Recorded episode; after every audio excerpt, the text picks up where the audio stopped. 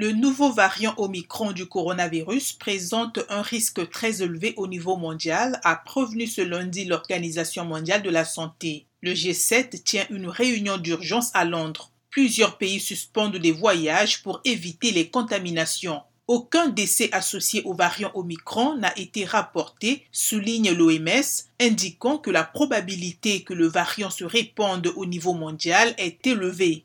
De nombreuses incertitudes planent sur ses dangers et sa transmissibilité.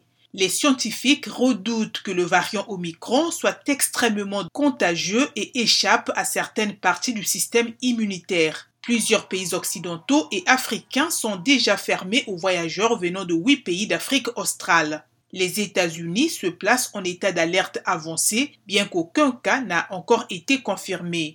L'Afrique du Sud, où Omicron a été détecté et annoncé jeudi dernier, s'attend à une hausse exponentielle des contaminations. Mais Pretoria juge triste et regrettable que des pays africains suivent le vent de panique et imposent des restrictions de voyage. Il demande l'annulation immédiate des restrictions que le président Cyril Ramaphosa juge dépourvues de justification scientifique. Les ministres de la Santé du G7 se retrouvent en urgence à Londres pour discuter de la situation.